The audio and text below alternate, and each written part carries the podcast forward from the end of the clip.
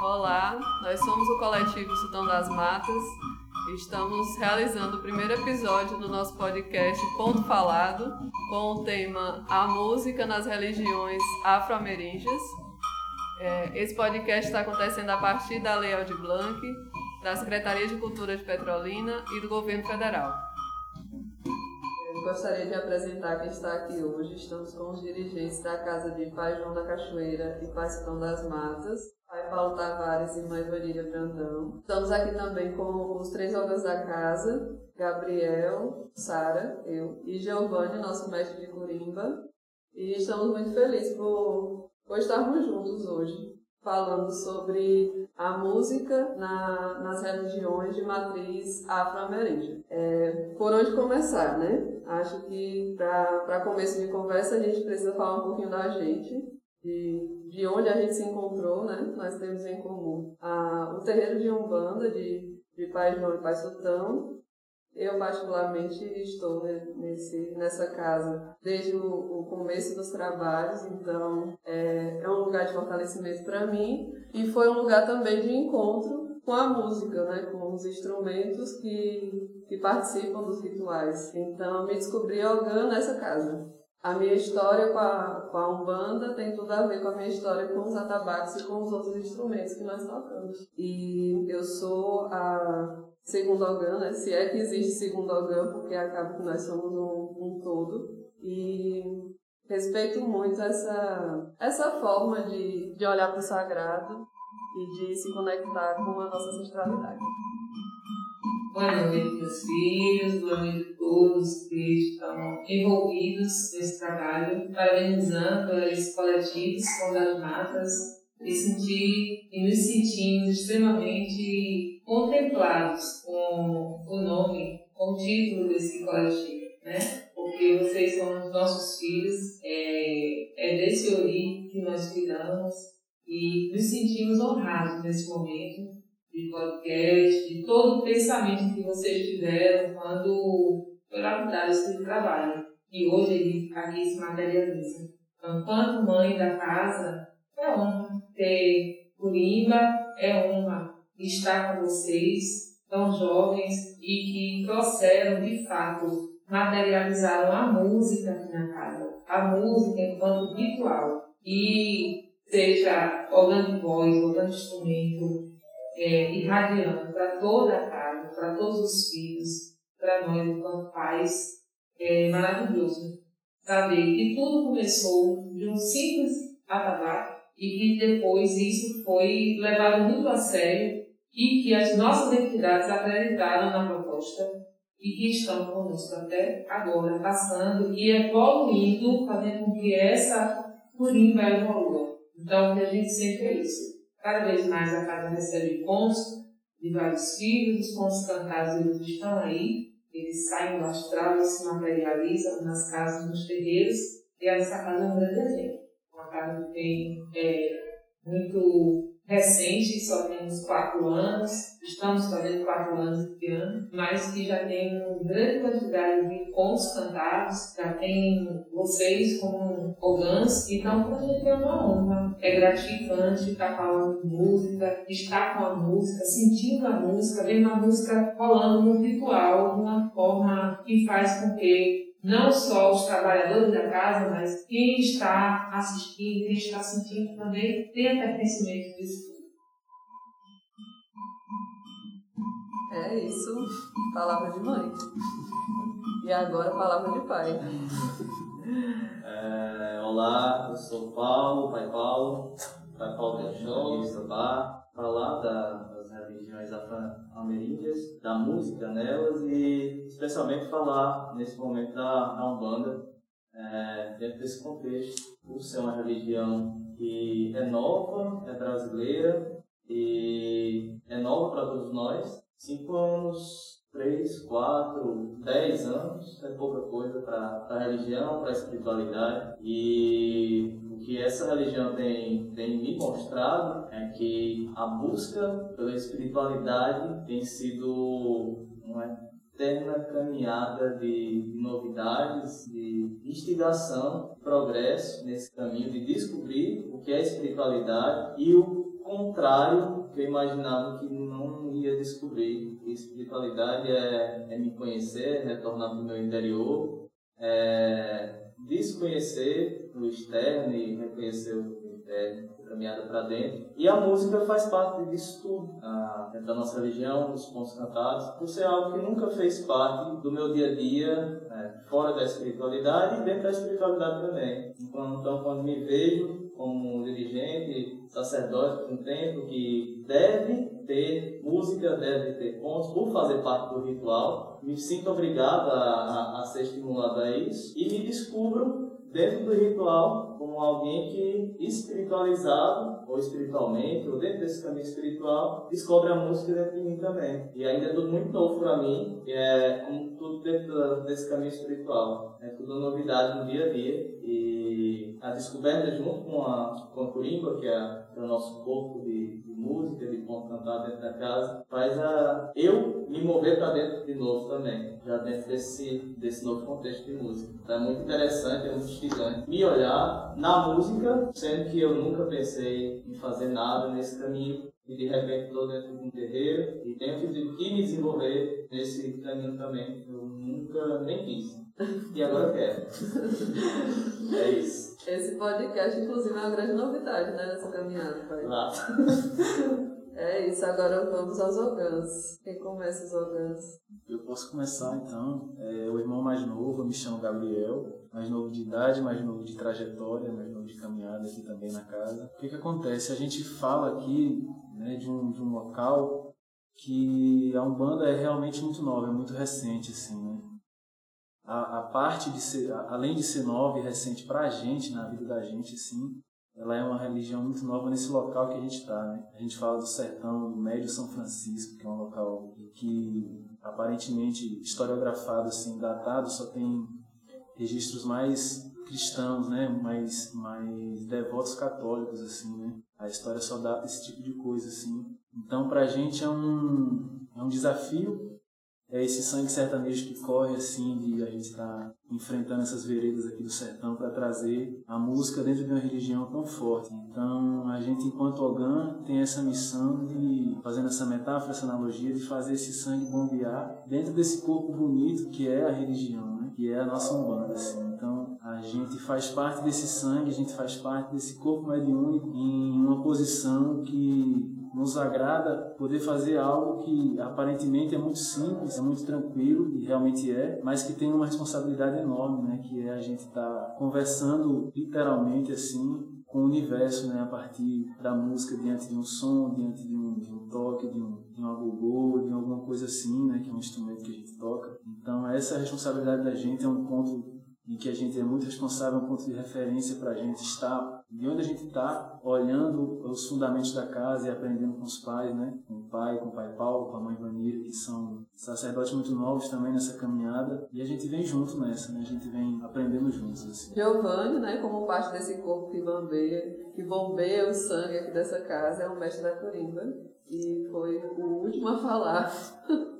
Fala, mestre. Bombeia também, né? Não só bombeia. Bombeia e bombeia.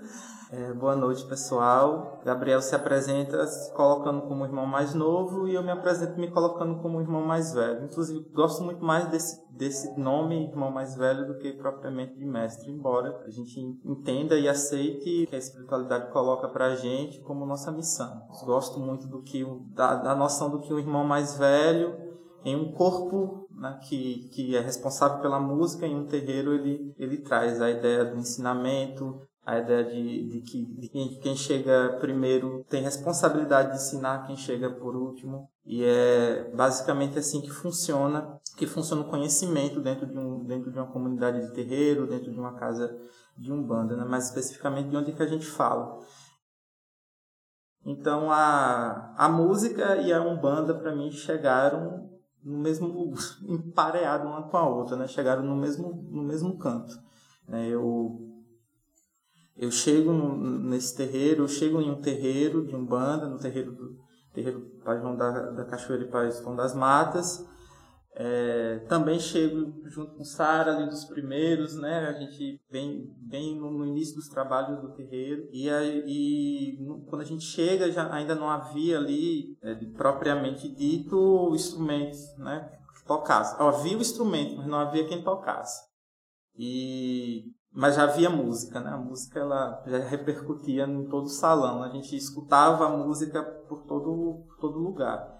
E aí, em determinado momento, eu chego pergunto minha mãe de santo, mãe Vanilha, se, se eu poderia pegar um tambor que tinha dentro do quarto, se eu poderia tocar. E aí ela consente. Só que é engraçado que no dia que eu comecei a tocar, ela não estava. Quem estava era o pai Paulo. Ele que me dá a permissão de trazer é, o, o, tambor para dentro do salão. Inclusive, eu tinha pegado o tambor para, somente para ensaiar. E aí ele vira para mim, não sei se eu se disse, toca aqui fora. E aí, a, gente, a partir dali tambor nunca mais deixou de tocar no salão e depois foram chegando outros tambores e se juntando a esse primeiro. E aí a música foi se compondo mesmo, cada, cada instrumento ali compondo uma nota, cada instrumento compondo aí essa harmonia que veio depois ser aberto um portal e hoje a gente é agraciado com os pontos que são intuídos, né, pelos filhos mais mas principalmente pela, pela nossa mãe de santo, que tem, eu acredito, uma conexão direta né, com, com, com, com isso. E, e, os pontos. Que, Qualquer estrela é, de Porque os pontos extremamente bem compostos, os, os pontos extremamente bem ritmados e, e, bem, e bem elaborados. Né? E aí a gente é a gente recebe esse presente de, de, de ser uma casa receptáculo dessa, da música enquanto enquanto esses pontos chegando enquanto esses pontos cantados. Então, para mim, a umbanda ela chega através da música. A umbanda me a umbanda me aproxima ainda mais da música, coisa que, que sempre foi muito presente para mim. Mas a umbanda ela me mostra uma outra face da música, que é a face de Deus. Para mim, a música é Deus e eu aprendo isso, e eu aprendi isso a partir do meu contato com a Umbanda. Né? Então, eu estava até pensando, quando eu vinha para cá para conversar, que quando eu, quando eu, eu frequentava outras religiões, eu também era atraído pelas músicas que eram tocadas por lá, mas a música que é tocada aqui é a música que me conecta. E se é a música que me, se é aqui que eu estou, então é, é aqui que eu me conecto com Deus. O Deus que eu acredito é o Deus que vive na Umbanda, e o Deus que vive na Umbanda, para mim, é a música. É a música que repercute no, no, corpo dos médios, é a música que repercute no brado das entidades. Então é, é através disso que é assim que eu entendo, é assim que a música chega para mim. E as religiões de, de matriz afro são várias e nós respeitamos todas elas, mas a gente vai falar especialmente da Umbanda, né, que é esse esse nosso lugar. A nossa história se confunde com a história da música, se confunde com a história da, da Umbanda. Acaba tudo se integrando. Mas falando de música e religião, né? A, na Umbanda a gente chama as músicas de ponto, de ponto cantado. E nós usamos alguns instrumentos, principalmente os atabaques, que são os instrumentos fundamentais, né? O, o rum, o rumbi e o lê, que são três atabaques, mas que fazem uma função de um todo, né? Por isso três orgãs e, e o irmão mais velho, o irmão mais novo, enfim, é uma ciência. É, e nós usamos outros instrumentos também, como a maraca, o pandeiro, o, o cachixi, o agogô. E esses, todos esses instrumentos têm uma função todos esses instrumentos têm uma magia. A gente traz também um berimbau dentro da nossa curimba, né? Que é uma curimba assim, tanto quanto disponível, disposta assim a receber essa orquestra, essa orquestra sinfônica, né? De, de instrumentos assim. E aí a gente acoplou, né? Um, um acoplou entre aspas, assim, um berimbau para a gente estar tá também trazendo um pouco mais dessa ancestralidade assim, né? no, no que realmente tem necessidade de trazer, mas já existe, mas para a gente foi importante ter esse berimbau. Assim. Acho que é importante a gente dizer isso porque a formação da curimba, assim como o pai Paulo pode me corrigir, mas é, a Umbanda ela não tem um, um, uma receitinha de bolo, né, uma maneira também, de, de, como deve ser cada terreiro, como cada terreiro deve funcionar, se os terreiros vestem brancos, se os terreiros não vestem. E eu acho isso muito interessante porque isso também chega na curimba. Porque não existe um modo específico da curimba. A curimba de Umbanda é desse jeito. Não há um princípio, né? Nós aqui nós seguimos o princípio, que é o princípio da Umbanda Sagrada, principalmente do mestre Severino Sena, né? Que foi o nosso mentor, né? O nosso mentor através da literatura, a gente nunca encontrou o Severino Sena, gostaríamos muito, inclusive, do Severino Sena, se estiver ouvindo algum dia. é, nós nunca encontramos ele, mas foi, mas foi a partir de um livro dele que a gente começou, que nós, nós organizamos a nossa curimba. Então, hoje nós temos três atabaques, porque existem outras formações de curimba com outros atabaques, de seis atabaques, de nove atabaques, de um atabaque só, mas a nossa formação de três atabaques, ela é uma formação que Severino Sena pensa na Umbanda Sagrada. Né? Severino Sena, ele, mãe, ele é organo do, da tenda de... Do que é do... do Rubens Saracen. Uhum. Isso é, né? Severino Sena e muitas entidades nos orientaram, né? Severino Senna, ele é um encarnado que, que ajudou a gente a formar Corimba, né? Mas eu sinto que tem muitas, muitas intervenções do, das entidades que comandam essa casa e, e também do, do nosso padrinho, né? Jogo. Isso. E tem, um, tem uma força material, essa coisa da leitura, e tem uma força também bem forte dentro dos rituais que vai se manifestando e vai dizendo pra gente pra onde ir tocando, literalmente, né? A literatura de Severino ela nos organiza enquanto literatura, enquanto estudo. Né? Então foi a partir da literatura dele que a gente entendeu como é que se cobria um tambor, como é que se cuidava de um coro, como é que se limpava um coro, como é que se finalizava um trabalho, porque como a mãe Vanilla trouxe no começo, a curimba ela é, ela tem uma função ritualística. Então os instrumentos eles também são instrumentos ritualísticos. Então a gente não pode se debruçar sobre os, sobre os instrumentos, a gente não pode tratar os instrumentos com desrespeito, a gente precisa abrir o couro, fechar o couro, cuidar deles. E aí Severino ele, ele instrumentaliza, né, do ponto de vista do estudo, a gente nesse sentido, mas realmente são, existem vários outros mentores, muitos outros mentores né, desencarnados que vieram em nosso auxílio para ir, ir trazendo. Porque é, nós, somos, nós fomos né, os primeiros, as primeiras pessoas a tocar. Isso é muito interessante. A gente foi aprendendo fazendo. A gente foi aprendendo fazendo. Então, quando a gente tinha uma dúvida, a gente chegava no Pai Paulo e o meu Vaneiro perguntava. Às vezes o Pai Paulo e o meu Vaneiro, olha, posso te ensinar. É, não sei, mas posso te ensinar, posso, posso fazer isso aqui. Pense é, o que é que você acha, né? Então esse é um movimento muito específico da nossa da nossa curimba, né? Uma curimba que se firma, que se inicia né? dentro dela mesma a partir do que faz sentido para ela. Sim. O que é que faz sentido para a gente, Na né? própria proposta da terreiro, né? Um tempo escola. Né? A própria proposta do terreiro, um tempo escola. Então a gente não se fecha a gente está aberto. E quando o Gabriel fala na proposta do, de ter aqui junto a Colimba o, o Berival, é bem interessante, porque o Berival chama as linhas é, de Angola, chama as linhas da Bahia e Preto Velho. É, e aí tem, a gente usa como elemento também bem marcante o chocalho, que bem marcando a presença de boiadeiro, caminho de malandro. Então, assim, é muito interessante como isso foi chegando de uma forma assim, despretensiosa, mas que depois fez todo sentido durante a ritualística do, das cerimônias que a gente conduz na casa, né? Uhum. Sim. A gente está falando de chamada, de chamada, né? Acho que a gente podia tocar um pouco esse, esses instrumentos de chamada. Por fim, antes de tocar, é, lembrando sobre ponto riscado, oh, perdão, volta a fita aí, sobre ponto cantado. Né? É importante a gente ressaltar por que ponto.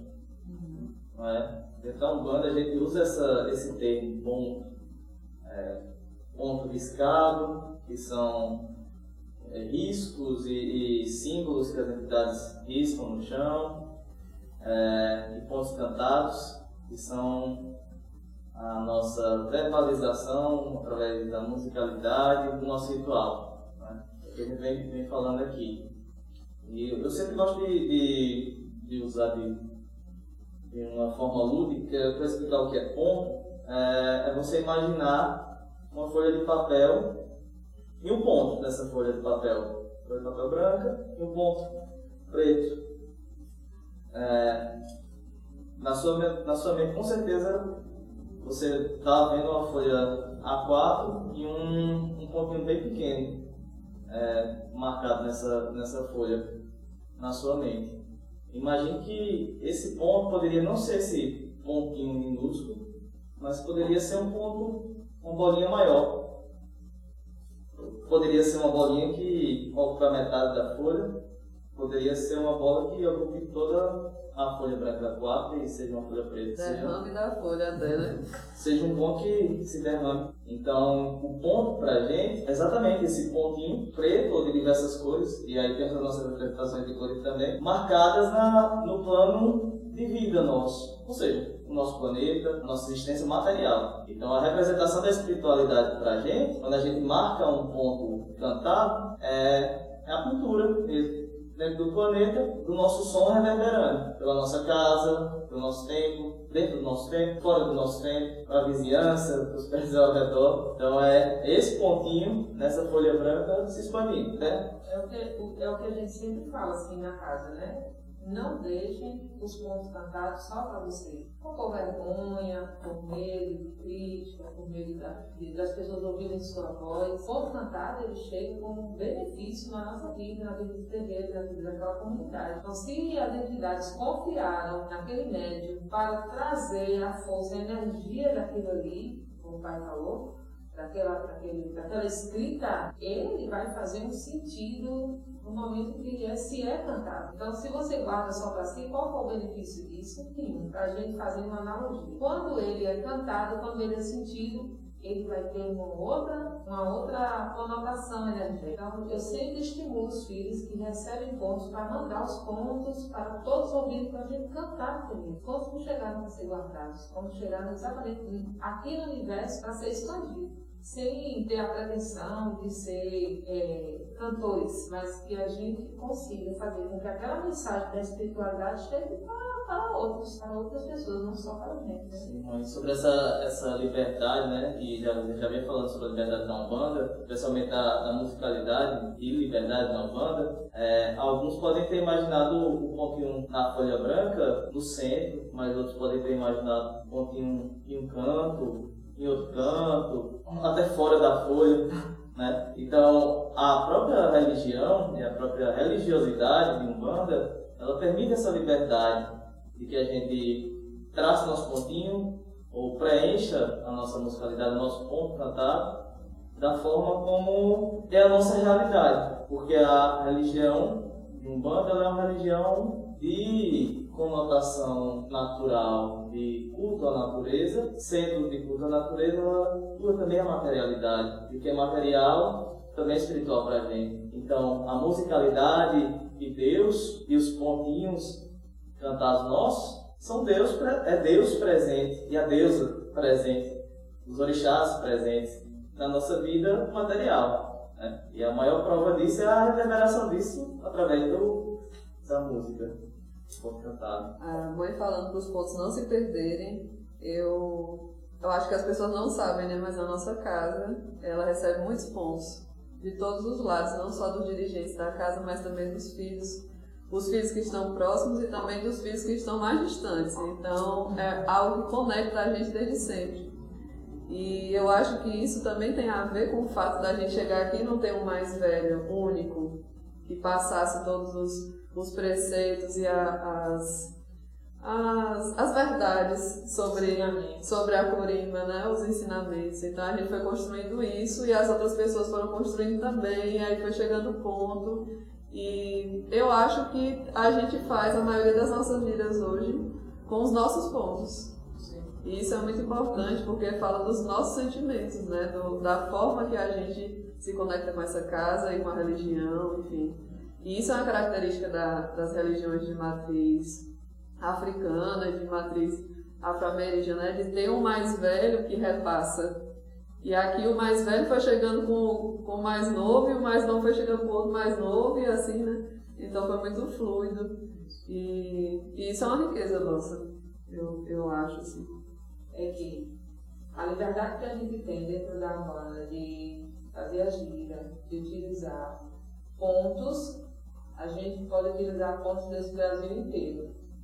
Né? A gente pode trazer pontos de outros terreiros da cidade, de outros estados, de outras casas, de outras denominações, do próprio candomblé, sem nenhum tipo de empecilho, porque são orações e elas são cantadas dentro da ritualística do terreiro. Então isso nos deixa bastante, a todas as casas, deixa bastante livres, à vontade.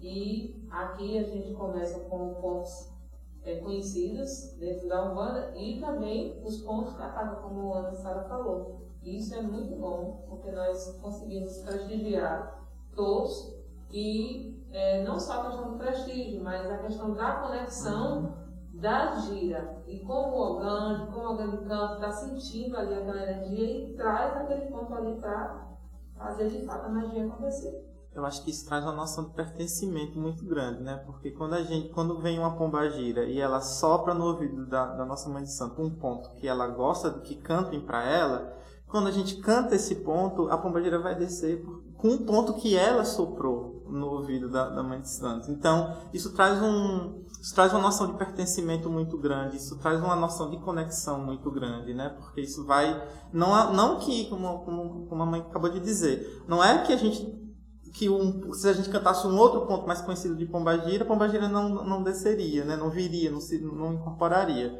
Não, mas essa, é, é, a, a, entidade vir e pedir o ponto dela, né? ela estabelece ali uma conexão mais próxima com o médium, ela estabelece uma conexão mais próxima com, com o corpo mediúnico e também com a própria comunidade que ela está ali, né? Como a mãe acabou de dizer, né?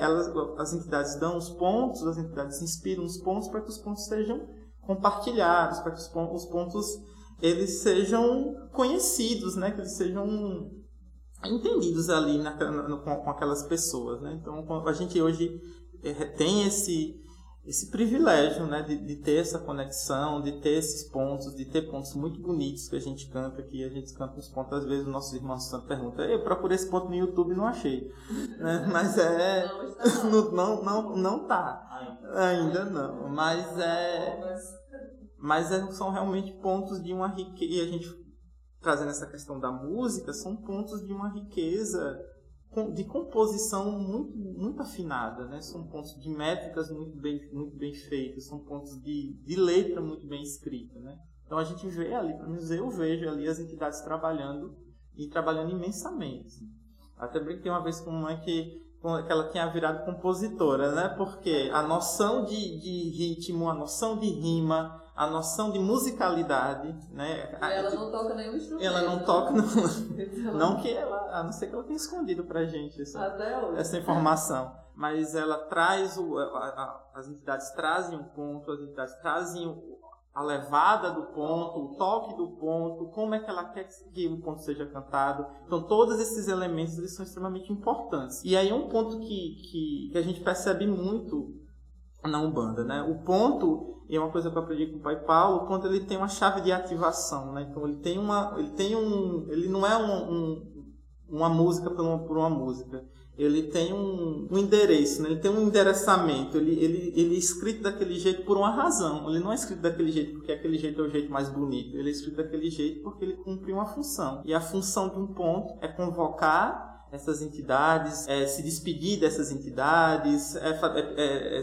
pedir permissão a essas entidades, é pedir que essas entidades trabalhem, né? É, é, façam as é, exatamente. Então ele tem cada ponto ele está estruturado, ele, ele é feito para aquilo dali. E é assim como a música o silêncio, né? Quando, quando o terreiro está tocando música é o momento de tocar, quando o terreiro está em silêncio é o momento de, de fazer silêncio ou de cantar só sem os instrumentos. Então é muito de, de ter uma sensibilidade também.